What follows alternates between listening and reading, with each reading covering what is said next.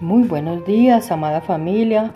Les saludamos con mi esposo deseando mucha bendición en sus vidas.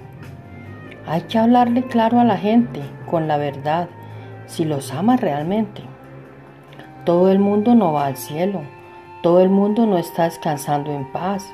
Mucha gente está en el infierno o planeta 13, como lo llaman porque no se arrepintieron y no recibieron ni pusieron en práctica todas las enseñanzas de Jesús amado y de nuestro amado Padre Dios, como su Señor y Salvador.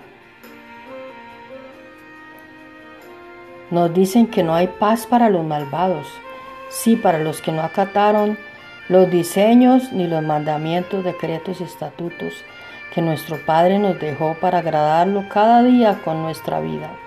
Sí, el infierno es real y mucha gente desciende allá todos los días, desgraciadamente.